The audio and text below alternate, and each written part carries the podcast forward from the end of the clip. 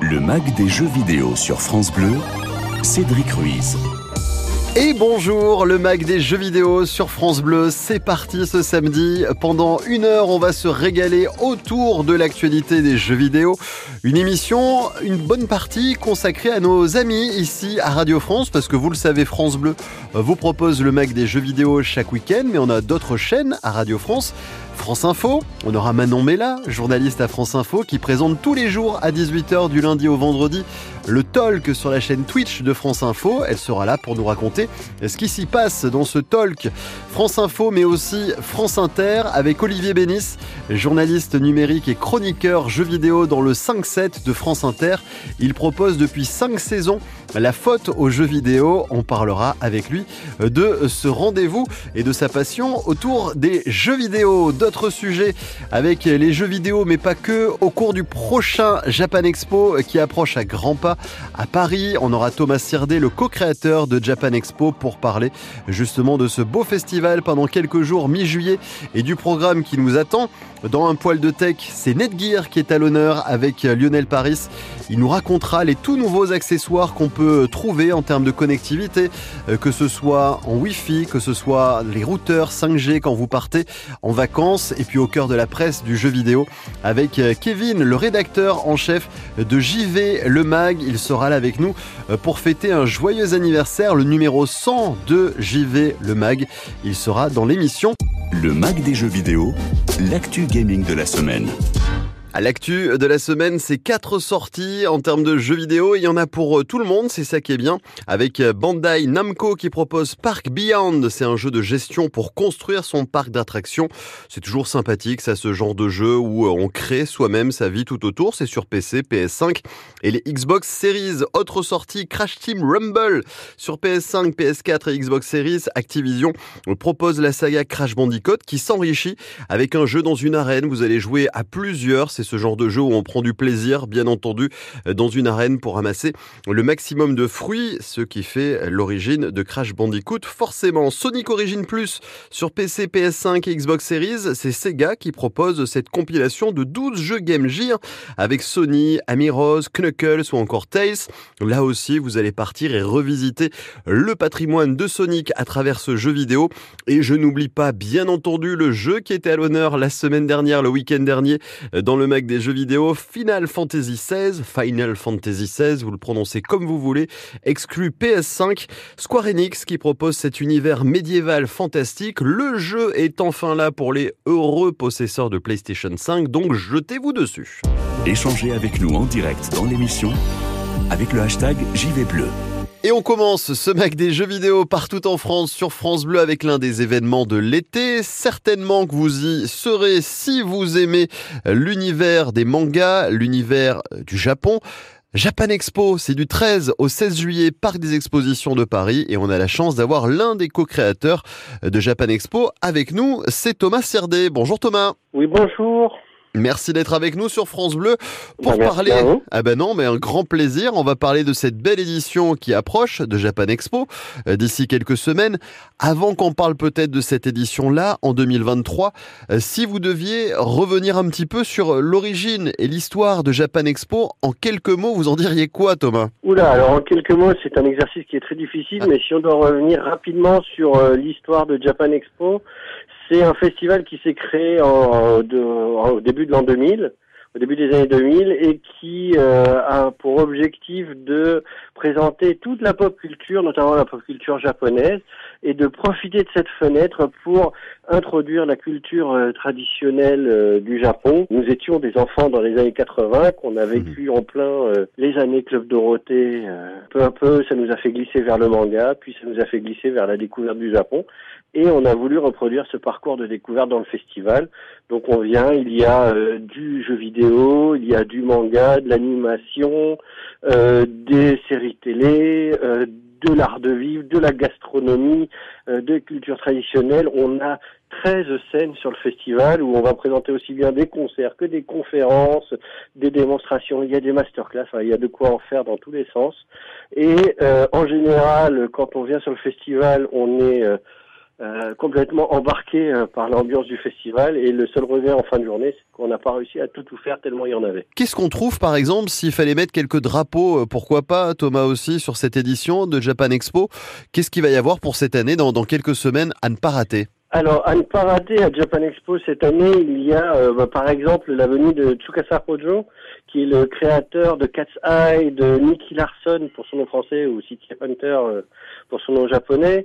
Euh, on a la venue de Vicky, Blanca, qui est notre invité d'honneur musique et qui lui a est notamment connu parce qu'il a fait les génériques de Black Clover. Le public qui vient à Japan Expo, euh, Thomas, depuis des années, c'est qui qui vient visiter des vrais amoureux, des fins connaisseurs, peut-être aussi des gens qui veulent tout simplement eh ben, s'inspirer un peu de la jeune génération avec leurs enfants, leurs petits-enfants, venir juste découvrir? On est 255 000 sur le festival. Donc il y a euh, toutes les générations qui sont représentées, du, des plus fans jusqu'aux euh, simples curieux qui viennent découvrir parce qu'ils en ont entendu parler. L'avantage de la richesse de la programmation que nous proposons, c'est qu'en fait, il y aura euh, de quoi satisfaire tous les publics. Ça veut dire que vous veniez parce que vous êtes à fond dans le manga ou dans le dessin animé ou parce que juste vous avez entendu parler du Japon, parce que maintenant on entend parler partout et vous voulez découvrir, il y aura toujours quelque chose pour vous.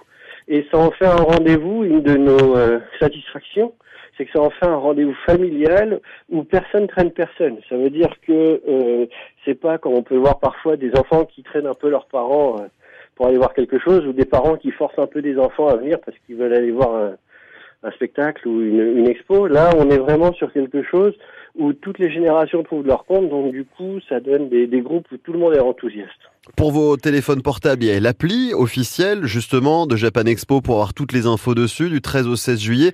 Je sais aussi Thomas qu'avec maintenant les nouveaux moyens de communication via Twitch, via la chaîne YouTube, vous communiquez pas mal aussi Japan Expo.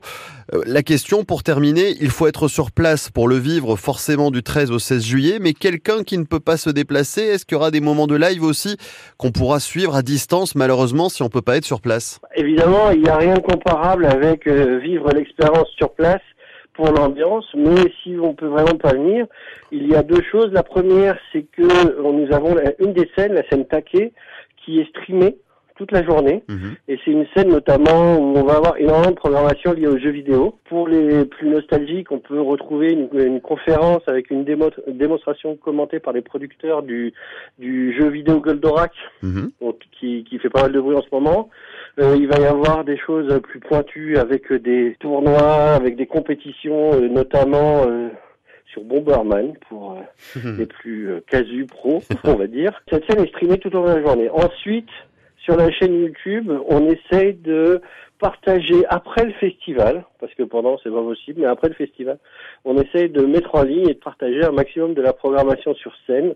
Donc, euh, à défaut de vivre l'ambiance dans les allées, on peut au moins voir tout ce qui s'est passé sur scène et c'est égrené au fil des mois euh, après le festival.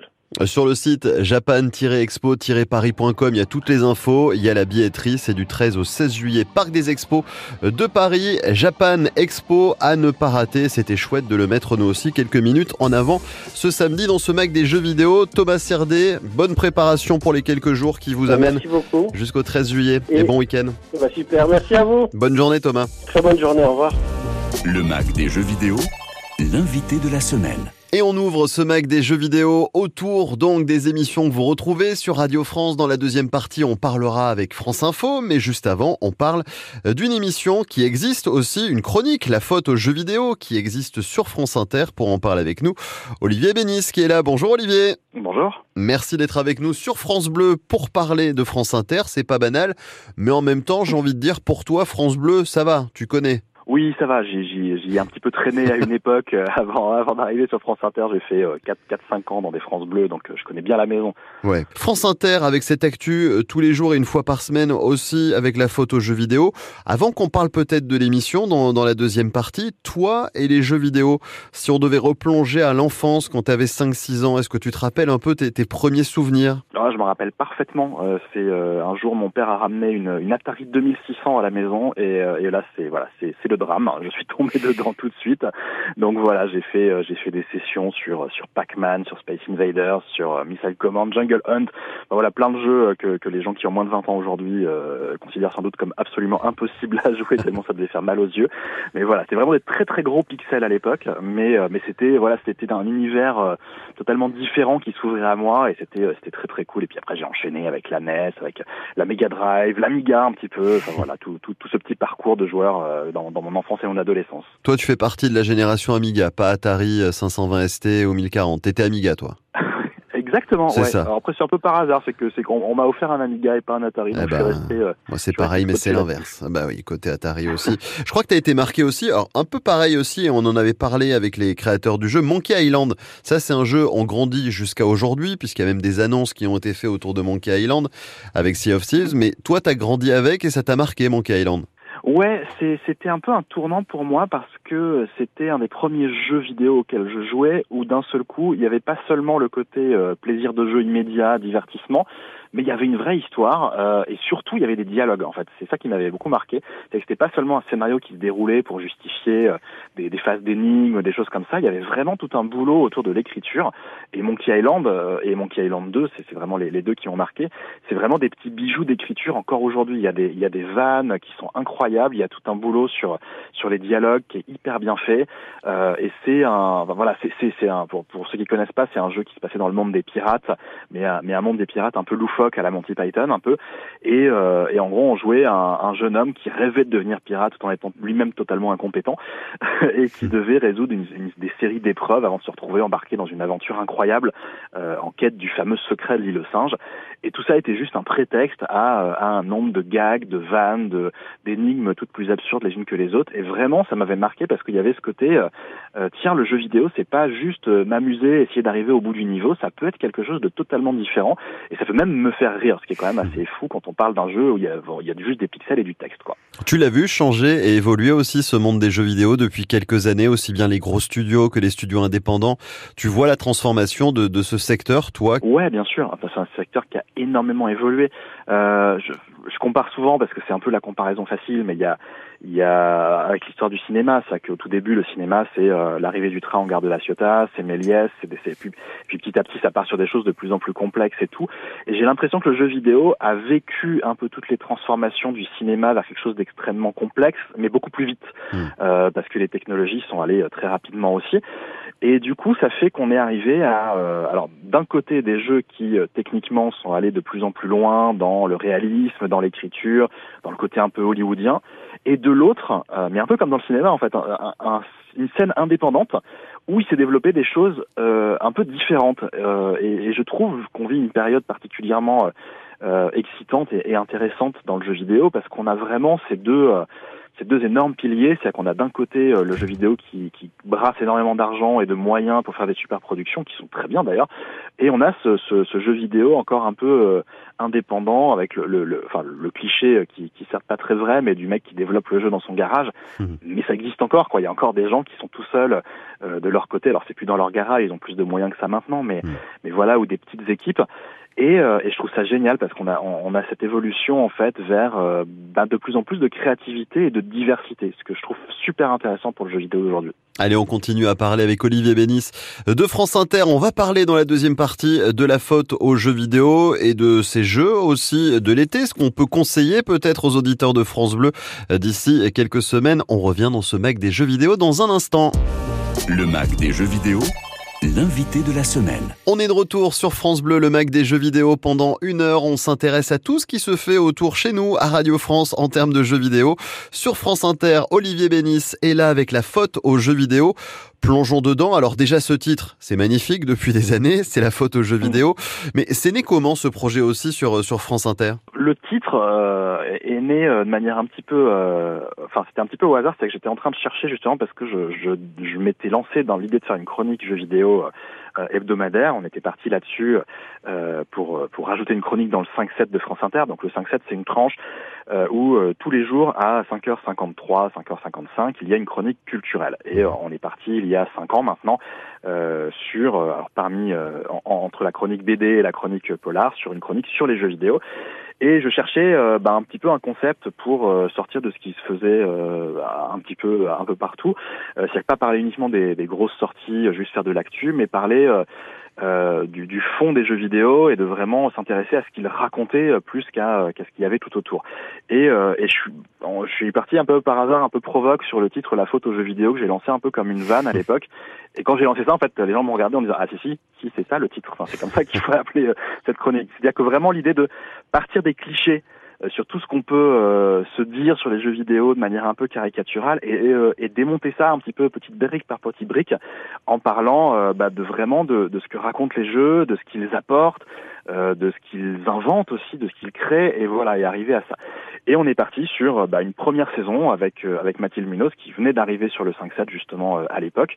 et puis on est parti sur une deuxième saison, une troisième, une quatrième et puis là on est on termine la cinquième saison et, et c'est cool parce que j'ai l'impression de pas du tout avoir fait le tour encore et d'avoir encore plein plein de choses à raconter, ce qui est toujours rassurant quand on se lance sur a priori une sixième saison. Tu parles Olivier de jeux vidéo forcément des incontournables, ceux qu'on ne peut pas passer à côté pour tout le monde, mais peut-être aussi de jeux un peu plus euh, anecdotiques dans le sens qu'ils sont moins mis en avant et pourtant des très bons jeux par des studios indépendants. Il y a la place pour tout le monde. Ah bah totalement. Et, puis c'est ce que je disais tout à l'heure, c'est que vraiment pour moi le jeu vidéo c'est avant tout la variété. En tout cas l'industrie du jeu vidéo euh, c'est ça, c'est euh, plein de types de productions différents. Et euh, si je parlais uniquement des grosses productions, je passerais à côté de quelque chose. Tout comme à l'inverse, hein, si je parlais que de jeux indépendants, je passerais aussi à côté de, de choses intéressantes. Mais mais voilà, mais c'est bien de parler vraiment des deux. J'essaie de faire à peu près 50-50 en gros sur une année. Alors c'est pas forcément une semaine sur deux parce que ça dépend aussi de, des timings de sortie. Là par mmh. exemple, on sort d'une espèce de, de, de, gros tunnel depuis un mois, euh, d'énormes sorties, sorties jeux vidéo. Ah, vraiment, euh, c'était vraiment épuisant à suivre. Euh, mais du coup, voilà, j'essaie quand même un maximum de parler aussi de petits jeux indépendants, d'intercaler euh, entre un, Zelda et un Final Fantasy, euh, un, un Decarnation ou un To Hell, with, the Ugly, là qui sorti il y a pas très longtemps. Voilà, des jeux qui sortent un peu des sentiers battus parce que le but de la chronique, c'est vraiment ça, c'est vraiment de, de donner un aperçu de tout l'éventail de ce qui peut se faire dans le jeu vidéo. Il nous reste deux minutes. Cet été, on part sur une plage, sur une île déserte avec une console, portable ou pas. Si tu avais un jeu ou deux à conseiller, peut-être parmi ceux qui t'ont marqué toi ces derniers temps? Alors si vous partez euh, sur une plage, a priori le plus simple c'est d'emmener une Switch et d'emmener Zelda Tears of the Kingdom dessus, euh, parce que c'est un jeu qui est je trouve absolument incroyable dans son inventivité et dans la manière dont il euh, dont il crée une, une façon différente d'impliquer le joueur. C'est vraiment ça. C'était déjà le cas pas mal avec l'épisode précédent euh, Breath of the Wild qui avait euh, vraiment misé tout sur l'exploration et sur l'aventure que crée le joueur. Mais là, vraiment, Tears of the Kingdom apporte un côté créatif en plus. Hmm. Et si vous connaissez pas forcément très bien le monde du jeu vidéo, vous vous êtes jamais lancé dans un Zelda, je pense que c'est le bon épisode pour se lancer dedans et pour découvrir quelque chose.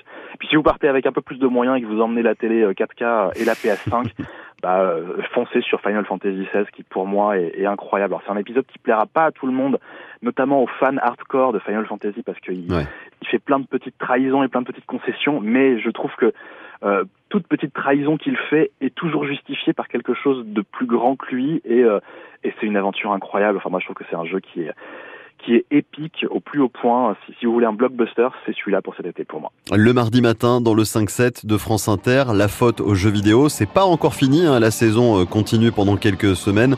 Ensuite, pause pour l'été et ça repart. On croise les doigts. Certainement, Olivier, pour une sixième saison, on ne change rien? On change pas les, les choses qui marquent? A priori, fin août. Fin août. on change pas une ah bah super, on change pas tout ça. Olivier Bénis sur France Bleu dans ce Mac des jeux vidéo. Merci Olivier, bon week-end. Bon week-end. Le Mac des jeux vidéo l'invité de la semaine. Allez, on est reparti dans ce Mac des jeux vidéo partout en France sur France Bleu. À la découverte aussi des amis de Radio France, les autres chaînes aussi. On a eu Olivier Bénis dans la première partie avec France Inter, la photo jeux vidéo. Et vous allez voir qu'on fait des belles choses aussi avec Twitch. La preuve avec Manon Mellac qui est avec nous. Bonjour Manon. Bonjour Cédric, bonjour à tous. Merci d'être avec nous. Journaliste à France Info, euh, tu présentes tous les jours à 18h du lundi au vendredi un talk sur la chaîne Twitch de France Info. Est-ce que tu peux nous raconter comment c'est arrivé cette histoire? Parce que ça a démarré cette saison à la mi-septembre Alors, comment l'idée euh, est née? En fait, euh, moi, je venais euh, de parcourir la France en 2022 pour aller interroger les jeunes, les 18-30 ans, sur l'élection présidentielle, sur leur rapport à la politique, etc. Et en fait, rapidement, le sujet du rapport des jeunes aux médias est arrivé dans les interviews ou bien en off, c'est-à-dire en dehors des interviews. Et donc, euh, à la fin de cette année d'expérience avec les jeunes sur le terrain, euh, je suis allée voir euh, mes chefs, la direction France Info, et je leur ai dit, voilà, je pense qu'il faut qu'on s'adresse encore plus aux jeunes, qu'on aille vraiment sur euh, euh, sur les, les, réseaux sociaux, sur euh, qu'on investisse les supports où ils se trouvent. Hmm. et donc c'est comme ça que le, le, la question de Twitch est arrivée, avec toujours cette, je pense qu'on va y revenir, mais cette volonté vraiment de créer aussi du lien avec les gens, avec les gens, pardon, et d'interagir. Alors toi justement, tu fais partie du pôle 360 à France Info. Le lien avec les gens, discuter, le chat, avoir aussi un lien, on va dire, constant avec eux, c'est ce qui est chouette aussi quand on fait ce, genre d'émission? Bah En fait, c'est vraiment ça, euh, la valeur ajoutée. Euh, finalement, quand on est journaliste, euh, en tout cas quand on n'est pas sur le terrain, donc quand on produit des, émissions en studio, quand on interview, quand on interroge des gens, etc finalement, on n'est pas tellement en contact avec les gens qui nous écoutent ou qui nous regardent. On produit de l'information pour eux, on s'adresse tous les jours à eux, on choisit les sujets pour eux, mais finalement, on discute pas avec. Et, et je pense que recréer ce lien-là avec les auditeurs et les auditrices, bon, c'est quelque chose qui existe à la radio avec les libres antennes, etc. Hmm. Hein. Mais sur les réseaux sociaux, c'est un petit peu plus rare. Et c'est ça qui est incroyable avec Twitch, c'est qu'en fait, nous, on, on prépare nos, nos questions qu'on va poser aux invités. Et en même temps, on a toujours, en fait, on a un autre invité qui est hyper important, c'est le chat. Le chat pose ses questions et nous, on, on, on devient le, le, le, relais finalement direct et ça c'est vraiment hyper intéressant et d'autant que moi je demande aussi, j'essaie vraiment de créer une communauté. Donc on a un endroit euh, qui s'appelle euh, un serveur Discord sur lequel on discute en fait du matin au soir tout le temps mhm. et je demande aussi aux gens de la communauté de nous proposer des idées de sujets. Euh, alors évidemment nous on étudie tout ça, hein, on n'applique pas euh, toutes les demandes qui sont faites, mais il y a aussi ce lien là qui se fait vraiment en, backstage, en coulisses, on va dire, les gens nous disent ah ben tiens Manon, est-ce que tu as vu tel youtubeur ou tel euh, machin, ça pourrait faire un bon invité pour le talk et voilà, on regarde et on essaye vraiment de prendre en compte, de prendre en considération les demandes euh, des gens aussi en termes de sujets qu'ils aimeraient voir euh, beaucoup plus traités.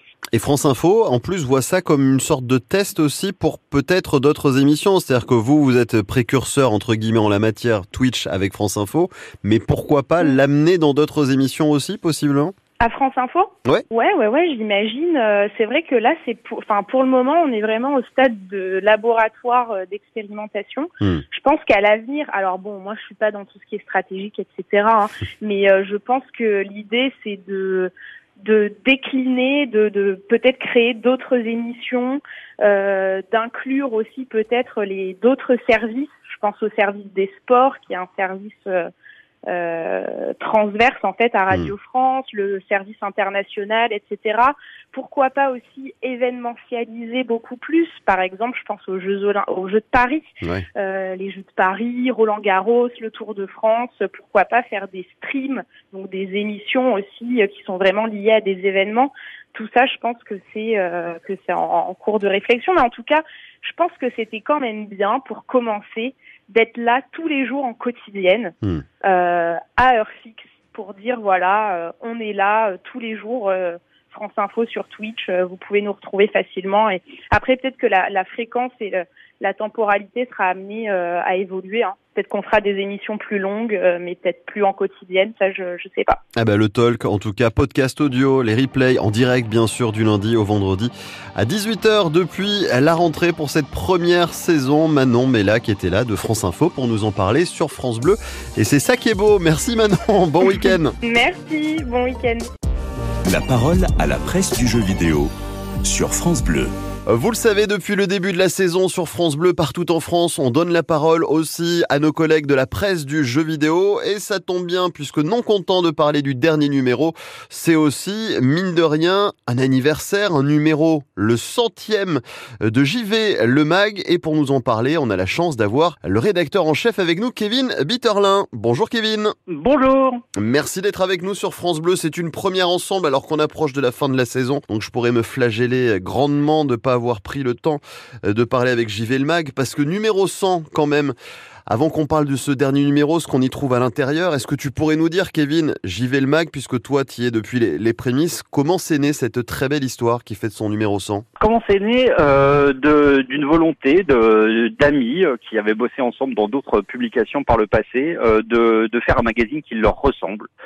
Euh, peut-être un peu lassé de, du traitement de l'actualité vidéoludique par le passé, un peu trop adolescente, un peu trop enthousiasmée. Hmm. Euh, on voulait faire un magazine qui euh, pouvait s'adresser à des gens de notre génération, des magazines que nous-mêmes on aurait envie de lire. Et voilà, un magazine qui allait certes critiquer les jeux, mais aussi parler de, de, celles et ceux qui les font, de faire des portraits, de faire des, des histoires, de raconter, ouais, de raconter des histoires. Parce que j'y vais, le mag, il y a jeux vidéo, quand on voit la couverture du numéro 100, mais il y a culture aussi qui est mis dedans. C'est important, en fait, d'allier les deux pour vous. C'est pas, voilà, uniquement le jeu vidéo, c'est peut-être aussi euh, autre chose un peu plus large au niveau de la réflexion? Oui, on en est arrivé au, constat que la presse jeux vidéo avait longtemps eu un, aspect très euh, consumériste, hein, une sorte de, de des guides d'achat. Hmm. Nous, on voulait parler euh, de, de ce qui commence à ressembler à un patrimoine. Hein. Ça fait 50 ans qu'il y a du jeu vidéo. Il y a euh, environ euh, aujourd'hui, on est euh, sur des, des, sorties qui se comptent par milliers chaque année. Alors certes, il est impossible de tout traiter, mais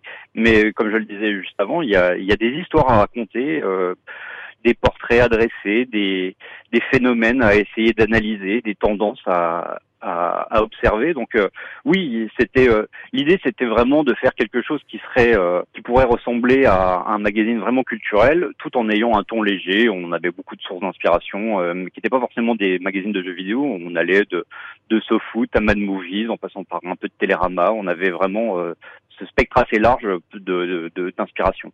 Le numéro 1, c'était en 2013, on est en 2023. Mhm. Dix ans plus tard, ce numéro 100 est là. Qu'est-ce qu'on y met à l'intérieur pour marquer le coup? Est-ce que c'est un numéro classique pour ceux qui l'ont pas eu entre les mains? Ou est-ce que quand même vous avez fait une petite touche de nostalgie sur ce qui a marqué? On le voit ne serait-ce qu'avec la couverture, peut-être le, le monde des jeux vidéo. On a longtemps tergiversé, on savait pas trop comment, euh, enfin sur quel pied danser avec ce numéro 100. Après, on s'est dit aussi que si, euh, si j'y vais toujours là après dix ans, c'est euh, alors c'est, ça, ça, fait un peu bateau ce que je vais dire, mais c'est vraiment en grande partie, enfin c'est majoritairement grâce à ses lectrices et ses lecteurs. Et, et donc ce qu'on voulait faire, c'était euh, c'était marquer le coup en faisant une sorte de d'auto revue de presse, de, de rouvrir nous-mêmes nos, nos anciens numéros et de d'essayer de, pour chaque numéro de un peu comme une, une carte de, de, de une carte magique de d'essayer de, de noter deux trois deux trois spécificités comme ça un, une anecdote euh, des un peu des coulisses de la rédac des choses qu'on n'avait encore jamais racontées et puis aussi parler un peu bah, du, juste du temps qui a passé l'évolution de la maquette l'évolution des rubriques euh, l'évolution aussi de, de l'équipe hein, puisque euh, l'équipe telle qu'elle est aujourd'hui n'est absolument pas la même que celle qui était au départ mmh. donc donc voilà on a voulu faire une sorte de, de rétrospective de nous-mêmes et c'était un exercice plutôt euh, plutôt plutôt rigolo de se replonger dans nos dans nos antiquités. La grande rétro de JV, des souvenirs, des secrets, les papiers aussi qui ont marqué, mais peut-être ce qui marque aussi cette année 2023. Alors on vit un mois de juin fantasmagorique en termes de jeux vidéo avec toutes les annonces et tout ce qui est sorti. Toi par exemple Kevin, c'est souvent la question que je pose hein, aux journalistes, aux rédacteurs en chef aussi euh, des mags papier. À quoi tu joues en ce moment? Qu'est-ce qui te prend le plus de temps? Alors, euh, en ce moment, donc le fait de travailler euh, dans la presse me donne quelques avantages, c'est-à-dire que moi j'ai déjà Final Fantasy XVI depuis depuis quelques semaines, donc euh, j'y joue énormément. Le jeu, je connais ce gros problème. Voilà. Donc euh, moi j'y jouais énormément. Juste avant il y avait Zelda. donc bon pour l'instant et aussi je voudrais juste glisser un mot sur un petit jeu qui s'appelle Décarnation, un jeu français mmh. qui alors qui traite pas forcément de sujets faciles, mais qui est une expérience visuelle et sensorielle assez forte. Ça s'appelle Décarnation et c'est voilà, c'est le jeu que j'ai fini euh, ces derniers jours. Ah ben voilà, ce numéro, c'est l'été qui est là. Emportez-le sur la plage avec vous. J'y vais culture jeux vidéo, j'y vais le mag. Dans ce mag des jeux vidéo sur France Bleu, Kevin Bitterlin, le rédacteur en chef qui était avec nous pour nous en parler. Merci en tout cas pour ces quelques minutes et puis euh, longue vie à J'y vais le mag et on n'attendra pas le numéro 200 en tout cas pour en reparler. Ça c'est chose sûre. Merci Kevin, bon week-end. Merci, bon week-end à vous. Un poil de tech, Cédric Ruiz. Et comme promis dans un poil de tech dans votre Mac des jeux vidéo sur France Bleu, on va parler de connectivité, de Wi-Fi, de tout ce qui peut servir à la maison, mais pas que. Vous allez voir qu'avec les vacances qui approchent aussi, vous pouvez embarquer de la connectivité avec nous. Pour en parler avec nous, justement, Lionel Paris pour l'agence de presse chez Netgear qui est avec nous. Bonjour Lionel. Bonjour Cédric. Merci d'être avec nous sur France Bleu. C'est une première ensemble. On va prendre le temps de parler eh ben, connectivité et des produits aussi de Netgear. Mais si on devait en quelques mots, Lionel, pour commencer, présenter Netgear. Comment est-ce que tu nous expliquerais ce qu'est Netgear? Eh ben écoute, euh, Netgear, pour faire simple, hein, c'est une euh, société américaine dont le siège est basé euh, à San José en Californie. Hein, c'est dans le cœur de la Silicon Valley. C'est un petit peu cliché, mais je dirais c'est très représentatif d'une boîte tech moderne. Et puis, ben, c'est le spécialiste de la connectivité des réseaux pour les particuliers, mais aussi des entreprises. Alors bon, la marque existe depuis euh, un, petit peu de temps, hein, ça fait plus de 25 ans. Elle est reconnue et réputée, si tu veux, dans tout ce qui est maison connectée, et notamment ce qui parle au plus grand nombre, c'est le fameux Wi-Fi. La connectivité, ça compte quand on est joueur, d'autant plus dans cette émission. Hein, les joueurs, les joueuses demandent vraiment aussi d'avoir une bonne connexion pour jouer, la latence aussi, que ce soit filaire, que ce soit en Wi-Fi. Et chez Netgear, quand on passe sur le site internet, il y a un petit peu tout. Comment est-ce qu'on peut aussi euh, expliquer ce que c'est faire Netgear C'est-à-dire que tout ce qui touche à la connexion, on le retrouve avec des produits chez Netgear. C'est ça. C'est-à-dire que là, tu parlais de gamers. Typiquement, euh, il y a une gamme euh, dans le, dans l'énormité des line-up de Netgear côté particulier. Effectivement, on a une gamme qui est dédiée pour les gamers. Et donc là, ce sont des produits où on va vraiment attirer une attention particulière à avoir une optimisation de ton ping, à sécuriser les serveurs avec lesquels tu joues, à sécuriser tes parties. Enfin bon, il y a vraiment une gamme dédiée qui s'appelle la, la, gamme NPG. Mhm. Euh, et puis sortie du monde du gamer, on va rentrer un peu dans le besoin entre guillemets générique où où là on va retrouver deux grandes catégories de produits. Tu as tout ce qui va te servir à améliorer ton Wi-Fi dans le domicile. Euh, donc là, on va avoir des produits qui s'appellent des systèmes Wi-Fi, comme Orbi. Mhm. Euh, donc là, l'idée, c'est de donner une couverture complète de ta maison, quelle que soit la taille, et même dans les endroits les plus incongrus, je le précise. Je ne vais pas donner de nom d'endroit, mais on peut facilement imaginer où, où, nos jeunes ados utilisent leur téléphone mobile, euh, où nous, on ne l'utiliserait pas. Euh, et puis, je vais aussi citer ce besoin de connectivité Wi-Fi en déplacement. C'est une nouvelle catégorie de produits. Euh, et ce besoin, il est très réel aujourd'hui, c'est-à-dire qu'on vraiment les gens veulent avoir la même expérience qu'ils ont à la maison avec un Wi-Fi parfait de qualité, eh ben, on va la retrouver en déplacement. Donc il y a vraiment trois trois pôles produits. On parlera vraiment aussi hein, des solutions mobiles avec ces hotspots mobiles avec ce M6 Pro euh, qui est vraiment une révolution. Mais pourquoi est-ce qu'une box internet, par exemple, euh, bah, peut pas répondre euh, aux besoins vraiment autour du, du Wi-Fi? Pourquoi est-ce qu'il y a besoin de, de plus et encore plus que plus, de mieux? Oui, bah, parce que finalement, tu vas te retrouver avec un, il y a un décalage permanent entre l'équipement que tu as à la maison, c'est-à-dire la box, qui est finalement, euh, cette box, elle, sert à tout, et c'est-à-dire c'est vraiment le, le point d'entrée à la maison d'Internet et c'est le point d'entrée du, euh, du Wi-Fi. Mhm. Euh, et donc, du coup, il y a un décalage entre l'usage qu'on a à la maison et la technicité qui est à l'intérieur de la box. C'est-à-dire, malheureusement, la box qui a quelques années, aujourd'hui, si dans n'importe quel endroit tu fais un scan autour de toi, tu vas trouver des box hmm. qui utilisent souvent du Wi-Fi 4 ou du Wi-Fi 5, alors qu'on en est au Wi-Fi 6E, qui lui répond à la demande actuelle. Et finalement, le parc français aujourd'hui est équipé de box d'ancienne génération hmm. qui répondent plus aux besoins tout simplement, c'est-à-dire à, l'usage qu'on a aujourd'hui, c'est-à-dire bah, on veut utiliser la puissance de notre fibre à 100%, sans aucune limitation. On veut pouvoir avoir deux télés qui font du streaming, on veut pouvoir faire une mmh. vidéoconférence en ligne, on veut pouvoir jouer en ligne. En fait, on veut pouvoir tout faire en simultané, sans aucune contrainte. Qu'une box aujourd'hui ne peut pas répondre euh, en termes de couverture de domicile, mais aussi en termes de puissance. Elles sont pas capables de sortir la puissance que la fibre amène au domicile, ce qui est un petit peu dommage. Alors justement, on va parler euh, de cette gamme hein, Orbi qu'on vous offre nous dans ce mag des jeux vidéo dans un poil de tech avec Twitter. On vous a mis un post dédié dessus, vous nous laissez vos messages, on va parler de Orbi, de la série 960 et aussi du M6 Pro parce que je vous l'ai dit, hein, les vacances approchant, là c'est très important de savoir qu'on peut partir aussi et sans avoir de problématique de, de Wi-Fi en déplacement professionnel et quand on loue pourquoi pas aussi euh, en vacances, en hôtel ou tout simplement quand on souhaite être mobile. Lionel Paris est notre invité dans ce Mac des jeux vidéo. On revient dans un instant. À tout de suite. Échangez avec nous en direct dans l'émission avec le hashtag JVBleu.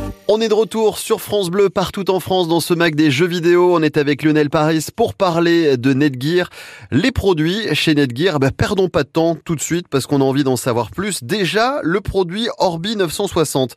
On va séparer en deux ce produit-là et ensuite le M6 Pro.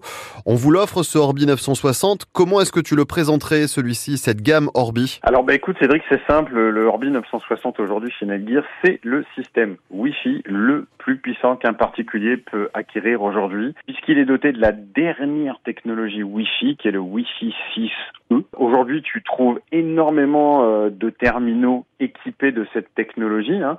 Euh, le gros avantage du Wi-Fi 6E, c'est tout simplement il va y avoir une bande de fréquences supplémentaire. Tu sais, dans le monde du Wi-Fi, historiquement, on utilise le 2,4 et le 5 GHz. Eh bien là, on a une bande supplémentaire qui est le 6 GHz. Et donc, tu t'en doutes, quand on ajoute une bande supplémentaire toute neuve et toute fraîche, eh ben, tout d'un coup, tu fluidifies complètement euh, tes communications Wi-Fi à l'intérieur de ton domicile, puisque tu as une, ni plus ni moins qu'une route supplémentaire qui t'appartient et qui n'est pas encore utilisée aujourd'hui par la masse. Parce que nos réseaux Wi-Fi traditionnels, eh bien, avec les années, euh, ils s'encombrent, ils sont saturés. Et donc, euh, si tu combines ça avec nos box et la puissance que nous amène la fibre au domicile, donc la box qui n'est malheureusement pas capable de redistribuer cette puissance, Orbi est le produit tout indiqué pour enfin pouvoir utiliser la puissance de la fibre à son domicile avec un Wi-Fi qui est présent partout dans la maison et qui distribue une puissance qui est celle équivalente à celle de ligne fibre. Pas forcément besoin de connaissances techniques aussi, c'est-à-dire que pour des auditeurs, auditrices qui nous écouteraient, il n'y a pas besoin d'avoir fait euh, un bac plus 20 pour installer aussi ce genre de système chez soi. Et ça, c'est un point qui est fondamental, c'est-à-dire qu'aujourd'hui, ce produit, il intègre énormément de technologies. Par contre, on ne demande pas à l'utilisateur de comprendre tout ça, c'est-à-dire comment ça, tout ça, ça s'interconnecte, hmm. comment on va rajouter euh, des satellites à droite, à gauche de la maison, etc. En fait, tout ça finalement est transparent. L'utilisateur, lui, utilise une application dans laquelle il va suivre les trois quatre steps d'installation et après c'est le système qui va se jouer vraiment de l'infrastructure du domicile tout seul et va être capable finalement euh, de couvrir ta maison de manière intégrale. Donc c'est vraiment, il y a une réelle prise en main de l'utilisateur et je dirais qu'il y a comme tu le dis, il n'y a pas de prérequis technique pour pouvoir installer ce genre de solution.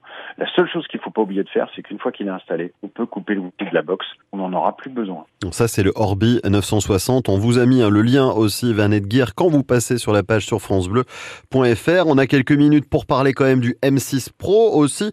On y reviendra certainement euh, dès la rentrée, mais là, l'été qui approche, Lionel, le M6 Pro, c'est tout simple. On l'a dans sa poche et ça permet de ne pas se soucier peut-être des tracasseries qu'on pourrait avoir voir en termes de Wi-Fi où qu'on se trouve, si on devait synthétiser Eh bien, c'est tout à fait ça, c'est-à-dire que on, va avoir besoin et on va finalement avoir besoin de cette communication permanente où qu'on soit et quoi qu'on fasse.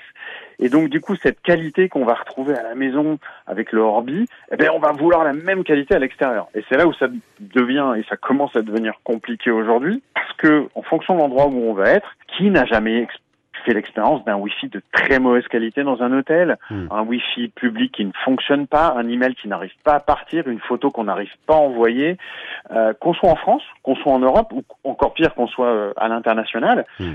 Finalement, on se retrouve un peu dépendant de ces technologies. On, veut communiquer comme on communique d'habitude, euh, sauf que on va se retrouver limité bah, par, par l'infrastructure de l'endroit où on se trouve, ou alors son propre mobile.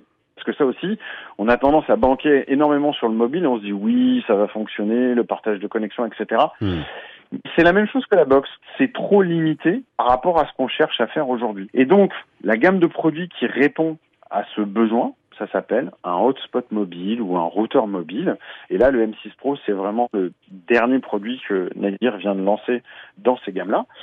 Et donc, tu vas retrouver l'intégralité des meilleures technologies actuelles dans le même produit en termes de 5G, c'est un produit qui va réellement capter beaucoup plus que ton mobile. Si je devais te donner un exemple très simple, mhm. dans un endroit où tu as des problèmes de connectivité, tu vois, avec ton mobile, euh, ça coupe, tu as une barre, ça revient, ça repart. Euh, malheureusement, ça arrive encore d'avoir des, endroits avec des réceptions compliquées. Eh ben, ce produit-là, tu vas le poser sur la table à côté de ton mobile, bah lui, systématiquement, j'ai deux barres de plus. Ouais, et ça marche avec une carte SIM, c'est-à-dire que c'est une carte SIM qui est à l'intérieur du M6 Pro. C'est ça. Tu peux utiliser ou la carte SIM dite jumelle, Mhm. c'est-à-dire c'est la même que celle de ton abonnement mobile, Ouais. c'est une carte en double si tu fais, Mhm. et ça va utiliser les données de ton téléphone mobile, on va l'insérer dans ton M6 Pro, on va capter un réseau 3G, 4G ou 5G et on va le redistribuer en Wi-Fi. Ça c'est la première solution. La deuxième solution c'est bah tu souscris une nouvelle ligne si ton opérateur ne te propose pas euh, de carte SIM jumelle, tu prends n'importe quelle ligne qui d'ailleurs n'a pas besoin d'être une ligne de données. hein. Hmm. Vous pouvez prendre un forfait, n'importe quel forfait téléphonique dans lequel il y a de la data. Vous mettez la carte SIM dans le produit et ça fera exactement le même usage. Ah ben nous on y reviendra, on continuera à vous en parler. On vous offre le fameux Orbi dans la série 960, hein, le pack 1, c'est-à-dire que vous en avez un comme ça, vous allez voir la puissance aussi qu'on peut retrouver à l'intérieur grâce à l'application aussi avec Orbi. Si vous voulez tout savoir sur ce Orbi 960 ou sur le M6 Pro, vous passez par le site de Netgear et puis nous on reviendra sur les innovations forcément puisqu'il y aurait plein de choses à se raconter et que le temps file. Merci en tout cas Lionel d'avoir pris eh ben, le temps de passage dans ce mec des jeux vidéo Merci. sur France Bleu. Merci Lionel. Merci à vous. Et on vous souhaite un excellent week-end, un bon samedi. Jouez bien à vos jeux vidéo sur vos consoles et sur vos PC. Cette émission à retrouver sur francebleu.fr en podcast à tout moment quand vous voulez. Samedi prochain, c'est le 1er juillet, c'est la dernière de la saison. On sera là avec tous les chroniqueurs qui ont marqué cette belle saison du Mac des jeux vidéo. Prenez soin de vous donc et à samedi prochain pour la dernière.